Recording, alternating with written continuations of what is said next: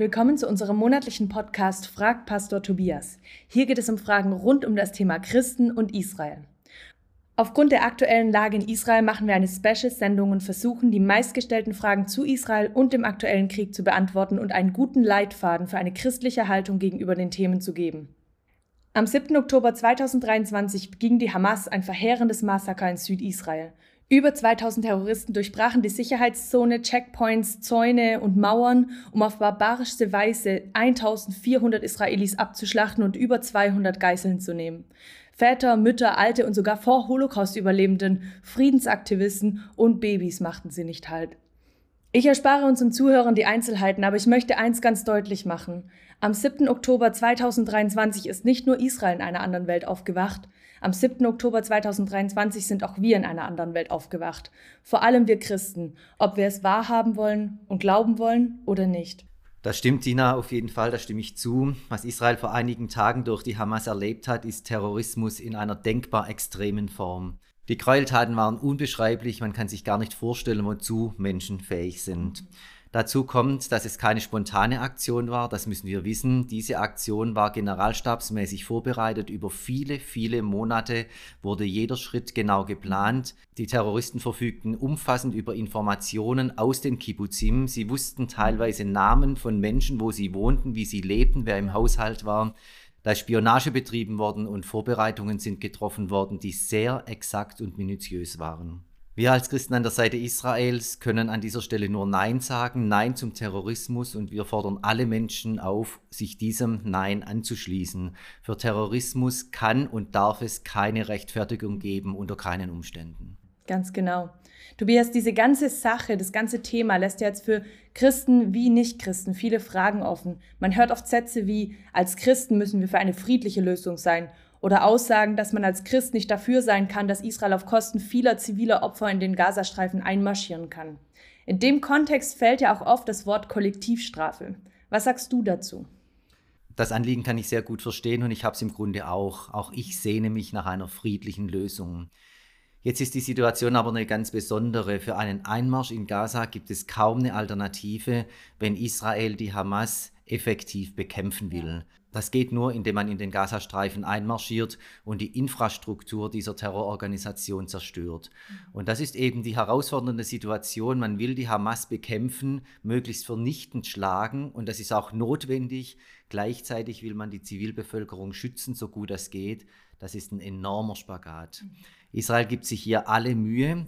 Israel informiert vorab, welche Gebäude angegriffen werden, welche Häuser bombardiert werden. Sie fordert die Zivilbevölkerung auf, die Häuser zu verlassen. Und dennoch, das ist jetzt schon klar, wird es ohne zivile Opfer nicht abgehen. Auch das gehört zu den ganz bitteren Wahrheiten dieser Tage. Es ist dann natürlich auch die Frage, was man unter einer friedlichen Lösung versteht. Wie soll eine friedliche Lösung stattfinden und was muss überhaupt gelöst werden? Fange ich mal hinten an. Gelöst werden muss das Problem des Terrorismus an sich. Israel hat sich vorgenommen, die Hamas jetzt vernichtend zu schlagen, weil Israel nicht mehr bereit ist, den jahrzehntelangen Terror täglich Raketen auszuhalten. Da ist jetzt mehr als es fast zum Überlaufen gebracht. Allerdings ist das noch nicht alles. Es braucht weitere Konzepte, um wirklich in einen Frieden zu finden. Da muss die Zivilbevölkerung in Gaza dazu gebracht werden, vom Terror Abstand zu nehmen. Da braucht es eine Mindset-Änderung und das ist auf jeden Fall eine lange Geschichte. Eins ist aber deutlich, wer Frieden mit Israel will, der bekommt ihn auch. Und ich sage mal so, es ist ja auch ein Anliegen, für das wir konkret beten können. Mhm, genau. Immer wieder hört man das Argument, das in den Geboten steht, du sollst nicht töten und Israel sich deshalb die Art seiner Verteidigung gut überlegen müsse. Was sagst du dazu? Das Tötungsverbot, das gehört zu den sozialen Verboten. Es geht also um das soziale Zusammenleben. Du sollst nicht morden, heißt es eigentlich im Original. Mhm. Und dieses Verbot, das gibt es ja wahrscheinlich in allen Kulturen und Nationen dieser Erde. Dass man sagt, Mord und Totschlag gehört nicht zu den Optionen von Konfliktbewältigung. Das ist im Grunde was ganz Normales und in zivilisierten Gesellschaften gang und gäbe. Auf Kriege lässt sich dieses Verbot nicht anwenden und auf Selbstverteidigung auch nicht. Da gelten in der Ethik ganz allgemein andere Regeln. Selbst so ein Umkehrprophet wie Johannes der Täufer hat es schon gesehen und er hat die Soldaten ermahnt, die Zivilbevölkerung zu schützen und keine Plünderungen zu betreiben. Er hat sie aber nicht aufgefordert, ihren Beruf niederzulegen. Das ist doch ein ganz spannender Aspekt. Die israelische Armee heute tut im Grunde genau dies. Viele Christen legen ja auch Wert darauf zu sagen, dass wir für Israel und für die Palästinenser beten müssen. Wir haben als Leute, die nicht unmittelbar betroffen sind, natürlich eine besondere Chance zu beten und diese Chance sollten wir auch nutzen. Ich finde zunächst mal das Gebet, das Jesus uns gelehrt hat, sehr wichtig. Dein Reich komme, dein Wille geschehe. Danach schreit die Situation regelrecht. Wir sollten um Gottes Eingreifen beten und gegen den Terror. Die Logik ist ganz einfach. Wo Gott eingreift, werden Dinge besser. Wo der Terror zurückgeht, werden Dinge besser. Also da liegt man schon mal auf der richtigen Spur. Wenn man dann noch spezifischer beten möchte in verschiedene Richtungen, dann sollte man gut informiert beten, vom Wort Gottes her beten, durch den Heiligen Geist geführt, das wäre ideal. Natürlich braucht Israel Gebet, keine Frage. Natürlich brauchen die Palästinenser Gebet, auch keine Frage. Aber natürlich auch je anders. Das scheint mir wichtig zu sein. Für Israel gibt es Verheißungen in der Bibel, die man ausbeten kann. Wir haben da einiges auch zusammengetragen in unserem Gebetsleitfaden den ich an der Stelle empfehlen kann. Ja, den findet ihr, äh, liebe Zuhörer, unter www.csi-aktuell.de, unseren Gebetsleitfaden, wie man in dieser Zeit ähm, richtig beten kann. Wir haben ja gerade schon darüber gesprochen, dass auch einer der Gebetspunkte sicherlich ist, die Palästinenser als Volk, dass Gott sie am Herzen berührt, dass sie friedlich gestimmt werden. Und ich denke, wir können wirklich dafür beten, dass der Geist Gottes ihnen Dinge offenbart, ihnen offenbart, wer hier wirklich der Böse ist. Gerade in Gaza sind ja, wenn man mal zurückrechnet, 2005 wurde der Gazastreifen von Israel an die Palästinenser gegeben. 2006 wurde dann dort die Hamas ähm, erstmal demokratisch als Regierungspartei gewählt. Seitdem gab es dann auch keine Wahlen mehr. Die ganzen jungen Leute, die da jetzt geboren, hineingeboren werden, aufgewachsen sind, stehen ja quasi unter mindestens 17 Jahren Brainwash. Sie leben in schwierigen sozialen Verhältnissen. Sie sind höchstwahrscheinlich nie wirklich aus dem Gazastreifen rausgekommen. Ich habe selber mir schon eine Studie von MENA Watch angeguckt über palästinensische Schulbücher und mir jetzt auch mal eins bestellt auf Arabisch, um einfach mal zu sehen, was da wirklich den Kindern beigebracht wird, ja.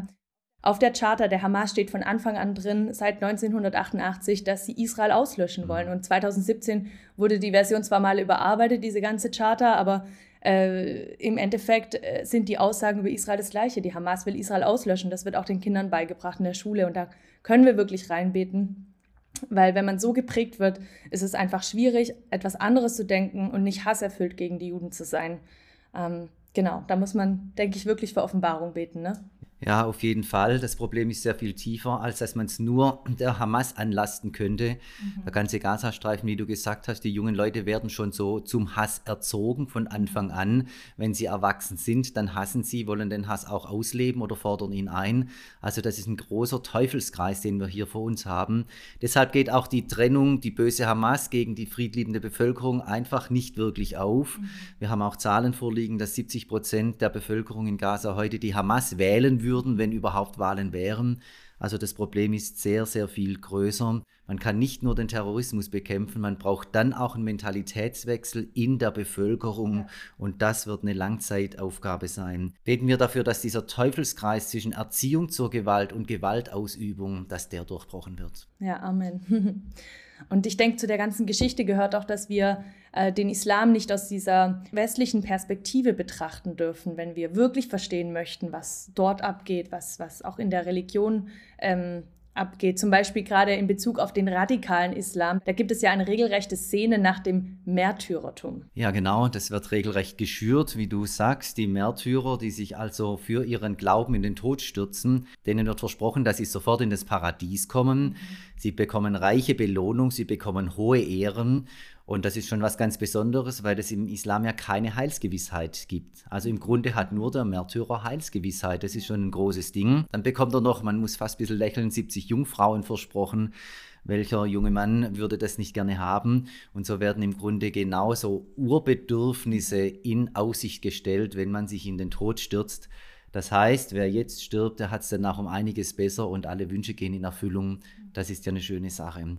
Das Problem liegt aber ganz woanders, dass wir im Westen das gar nicht nachvollziehen können. Wir glauben das nicht so richtig. Wir glauben auch nicht so richtig, dass da jemand in Anführungsstrichen drauf reinfällt. Das ist außerhalb unseres Horizonts. Wir müssen uns wirklich in den Islam hineinversetzen, um zu verstehen, wie Muslime denken und vor allem radikale Muslime denken. Mhm. Ich denke auch für die ganzen Thematiken, so wie sich das anhört, sind wir einfach ein bisschen zu rational geprägt hier im Westen. Ja, ne? kann man sagen. Ja, kommen wir zurück auf die Diskussion um Israel. Ähm, jetzt gibt es ja viele Rufe nach Verhältnismäßigkeit, Angemessenheit. Israel wird dazu aufgefordert, wenn, wenn jetzt über den Verteidigungsschlag gegen die Hamas geredet wird. Was wäre denn in dieser Situation deiner Meinung nach verhältnismäßig? Ja, das ist wirklich eine sehr gute Frage. Manche sagen ja, eins zu eins vergelten, das wäre verhältnismäßig. Dass jetzt 2000 Israelis den Gazastreifen stürmen, dass sie von Haus zu Haus gehen, willkürlich Menschen abknallen, 1400 Leute, Frauen vergewaltigen, Kinder und Babys abschlachten und zerstückeln, Menschen verstümmeln und so weiter und so fort. Die Vorstellung ist grauenvoll, das kann natürlich nicht verhältnismäßig sein, aber wenn man rein numerisch denkt, dann würde man erstmal in diesem Szenario landen. Ja. Nur um nochmal deutlich zu machen, wie es andersrum tatsächlich wirklich lief. Also eine 1 zu 1 Vergeltung kommt natürlich nicht in Betracht, das wäre völlig absurd. Ich bin der Meinung, dass wir uns an dieser Stelle zurückhalten sollten. Wir kennen die Situation nicht, wir kennen die Menschen nicht, wir leben dort nicht, wir haben niemanden verloren. Wir haben es hier sehr bequem in Europa, nur über die Medien informiert zu werden. Was verhältnismäßig, was angemessen ist, das sollten wir Israel selbst entscheiden lassen und solidarisch zu Israel stehen. Nur wer jetzt vorbehaltlos hinter Israel steht, der stellt sich unzweideutig gegen den Terror. Und das scheint mir das Gebot der Stunde zu sein. Ja. Was sagst du denn, wenn jetzt jemand das Argument vorbringt, dass Israel eine Mitschuld hat, weil Israel den Palästinensern das Land weggenommen hätte? Da sage ich zunächst mal, dass das Argument, selbst wenn es stimmen würde, denkbar fehlplatziert ist. Mhm. Selbst wenn all diese Anschuldigungen über die letzten Jahrzehnte richtig wären, dann wäre man trotzdem nicht an diesem Punkt, dass so ein terroristischer Anschlag gerechtfertigt wäre. Ja. Wir müssen hier ganz klar sein und sagen, was immer gewesen ist, und ich bin bereit, über alles zu reden, mhm. aber was immer gewesen ist, nichts rechtfertigt durch einen aggressiven terroristischen Anschlag, wie wir ihn jetzt erlebt haben. An dieser Stelle brauchen wir maximale Klarheit.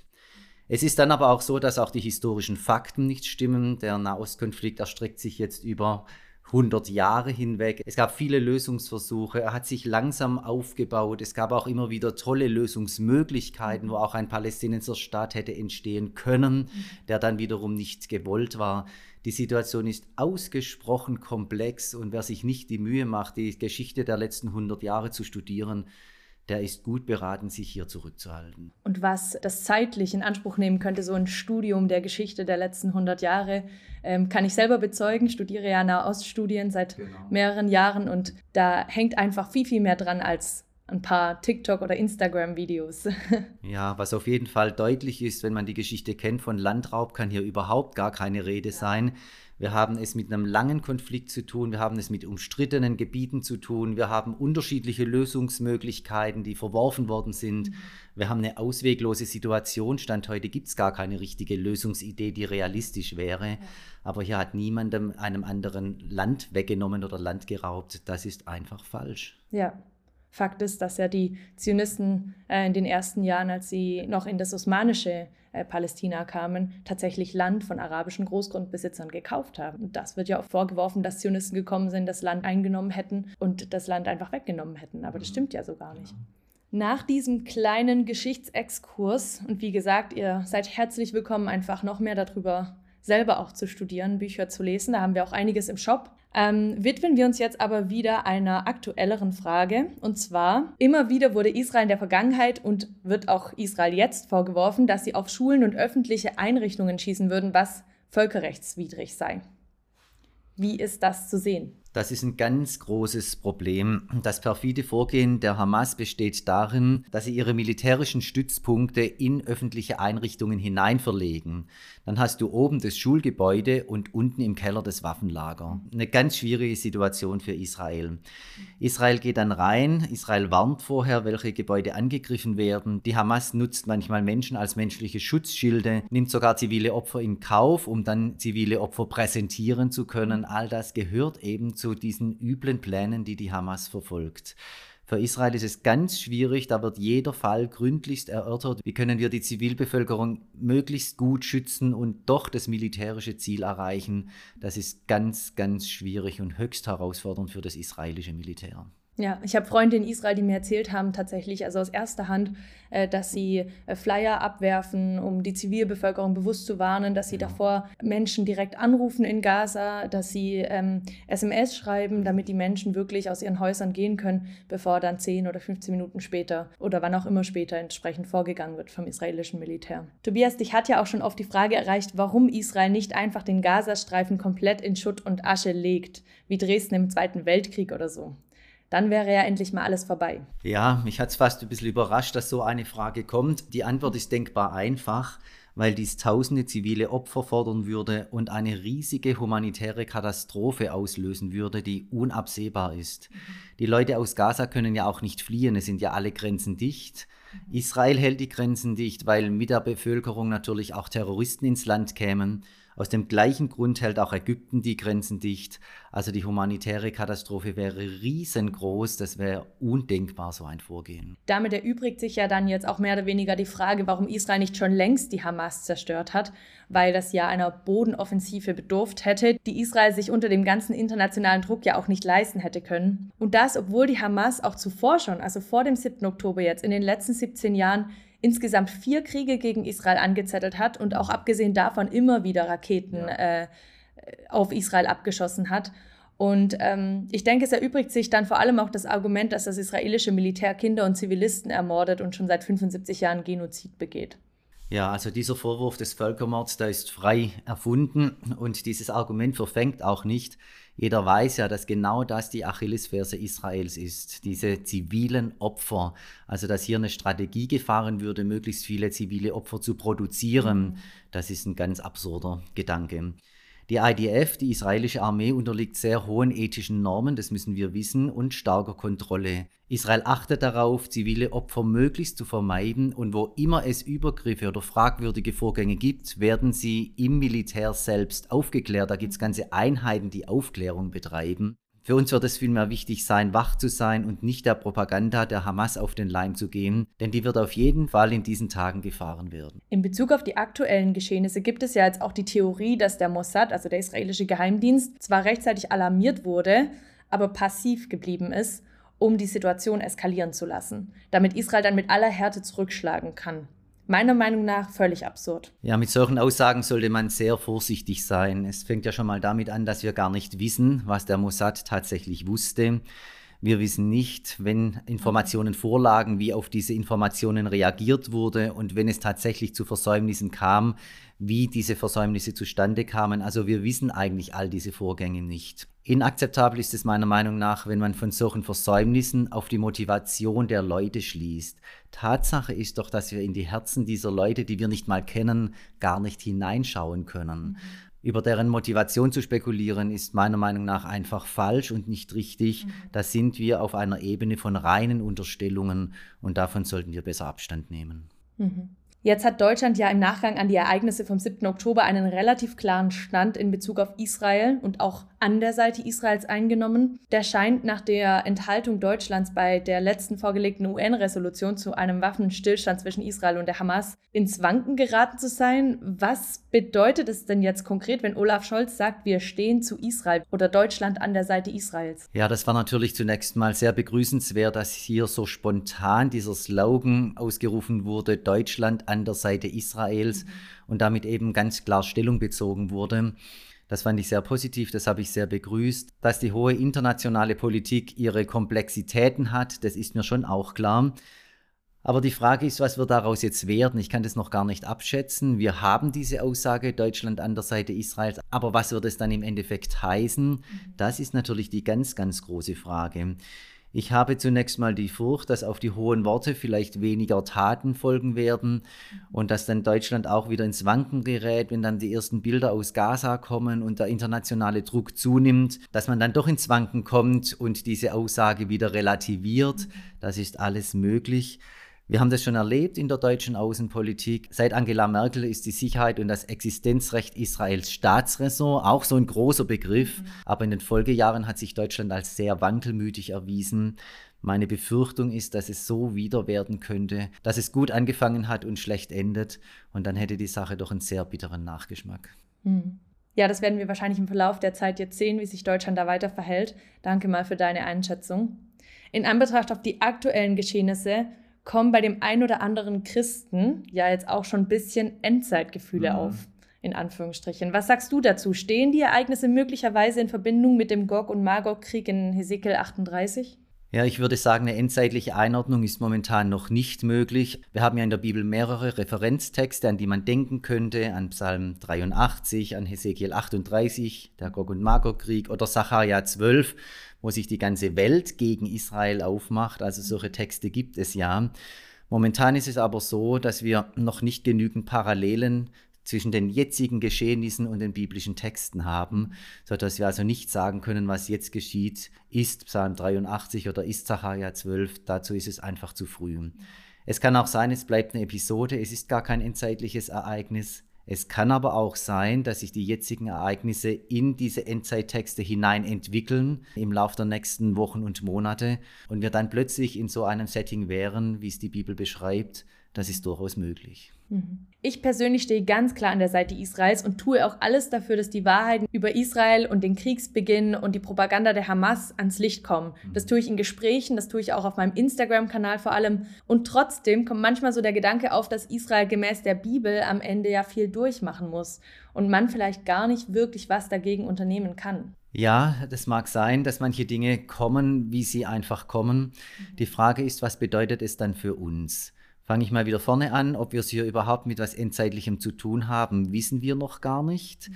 Wenn wir es mit etwas Endzeitlichem zu tun hätten, dann heißt es nicht automatisch, dass diese Dinge im Willen Gottes wären. Zum Beispiel ist es so, dass all die Angriffe auf Israel, die in der Bibel erwähnt werden, von Gott selber dann ja schlussendlich abgeschmettert werden. Mhm. Das heißt, sie sind nicht im Willen Gottes. Mhm. Unser Grundauftrag, Israel zu segnen, nach Genesis 12, der bleibt auf jeden Fall ganz egal, was kommt. Das ist einfach etwas, was Gott der Menschheit und vor allem uns Christen mit auf den Weg gegeben hat.